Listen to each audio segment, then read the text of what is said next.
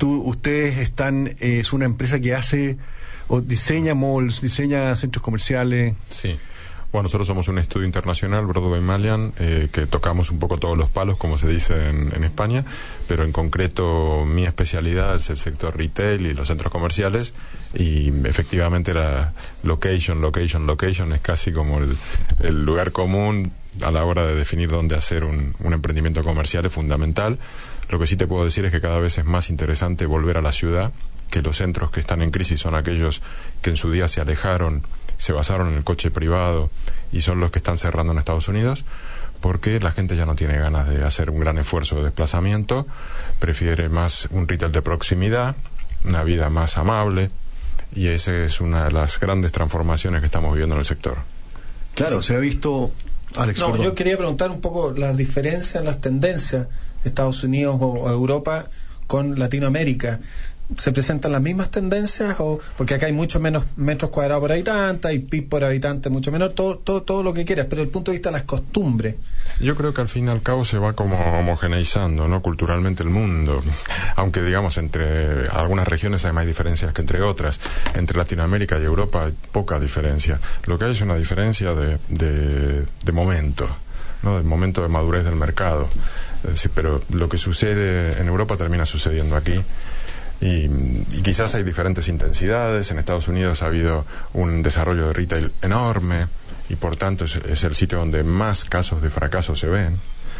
Mientras que en, Europa el modelo de, centro comercial en el extrarradio basado en el coche privado no se dio tanto y son eh, por tanto más resilientes ahora mismo a, la, a la transformación que se está viviendo y son centros más urbanos y la ciudad tiene más peso. Pero en Latinoamérica está más influida por el modelo americano. Hay mucho mall también de estos basado en el coche y yo creo que van a enfrentarse a, dificultades porque eh, ese problema es común.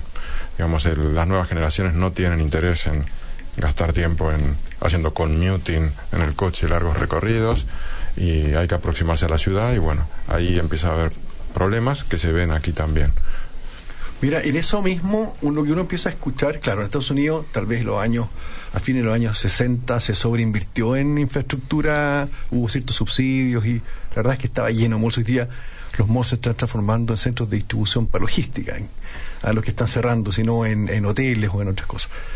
Hoy día se habla. Y las empresas están arrendando para irse a trabajar ahí con sus empleados. Con, con sus, claro, con sus headquarters, como lo dicen. Mm el, el, mall o el, el, centro comercial, dada la gran penetración del e-commerce y el crecimiento del e-commerce, ¿están tratando de rediseñarlo? ¿Están buscando la manera de que la gente vaya más seguido? ¿Cómo, qué, qué, se está haciendo desde, desde tu oficina o de lo que tú estás viendo?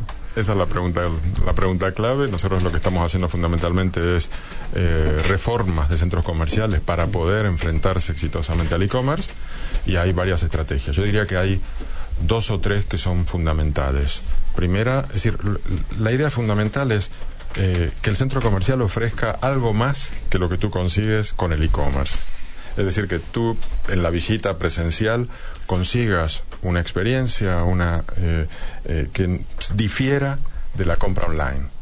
Entonces lo que se está haciendo es, por ejemplo, añadir mucha más oferta gastronómica, variedad de food and beverage con diferentes niveles. Esa idea del patio de comidas que era una bandejita para irte a sentar en un sitio ruidoso, no cuela más, no funciona más, sino que hay que buscar eh, abrir terrazas al exterior, recibir el sol, eh, crear ambientes distintos, que tú puedas tener una buena experiencia gastronómica en un centro comercial, algo que no era habitual. Ese es un cambio.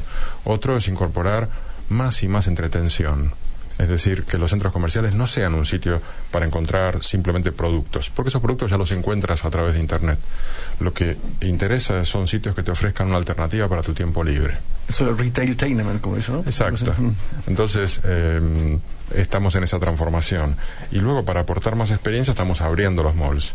En general, todas las reformas eh, implican crear más áreas eh, exteriores, más mall abierto, eh, más interiorismo era un tema que antes no se le daba tanta importancia. Ahora sí, porque con el interiorismo tú le aportas magia a los espacios, puedes renovarlo cada dos años y cambiar totalmente el look and feel. Eh, más paisajismo, eh, más fusión de online offline, es decir, se está incorporando también tecnología mm. eh, para, para captar el interés. eh, hay ciertas regiones del mundo que van bastante más rápido que nosotros. Asia es la punta total. Eh, porque son muy forofos de la tecnología y entonces ya te encuentras supermercados sin cajeros que te reconocen la avena, eh, que con radiofrecuencia detectan la compra y te, te, cobran directamente de la app que te bajaste, cosas que todavía aquí no están. El WeChat, que es el equivalente a WhatsApp en, eh, en Asia, se usa para pagar. Mm. Aquí todavía seguimos con el dinero físico. Eh, digamos que eh, hay ciertas regiones que están usando la tecnología pero hay tendencias generales que yo creo que son comunes. Otra, por ejemplo, que decía antes es la de la vuelta del retail a la ciudad. Digamos, lo que está en crisis es el retail suburbano en el, en el medio de una carretera. Interesa eh, achicarse para poder meterse en la ciudad. Es lo que están haciendo las grandes empresas de hipermercados, que van a formatos más pequeños, IKEA, Carrefour, todos estos están achicando sus formatos para poder entrar en la ciudad. Y otra estrategia es la de integrar el retail en proyectos de mixed use. No estar solos, sino eh, proyectos donde convivan espacios para trabajar, espacios para vivir y espacios de consumo. Eh, ¿Por qué? Porque eso también tiene que ver con un cambio de modelo de ciudad. Ir a una ciudad que sea más de proximidad. Es decir, donde tú puedas hacer tu vida con desplazamientos cortos, eh, que sea más saludable, que se valore la caminabilidad de la ciudad, y bueno, en todo ese proceso está metido el retail, porque al fin y al cabo el retail es como el sistema sanguíneo de las ciudades y eh, hay que adaptarse y estamos en eso. Y para los arquitectos es bueno porque tenemos mucho trabajo de reformas. Mira, me acuerdo de WeWork, ¿te acuerdas? WeWork creó We World, we, we Grow, We Live y We Work, donde tienen toda un, una onda de vida, trabajo y colegio juntos. Sí.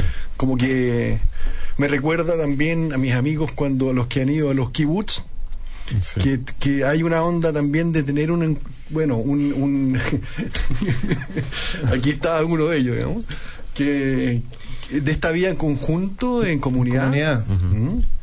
Sí, sí, absolutamente. Y, y, y, tiene que ver también con un cambio de paradigma de modelo de transporte. Se va, se va priorizando cada vez más el transporte público, se va abandonando el transporte privado. Eh, y por tanto lo que se está planteando es que eh, las ciudades sean, estén formadas por una serie de policentros asociados a cada estación de esa malla de transporte y en ese policentro tengas todos los, eh, los equipamientos y los usos necesarios para hacer tu vida. Y ese, ese también es un cambio de modelo urbano. Salud, ¿te parece que vayamos a una pequeña pausa y volvemos en algunos segundos?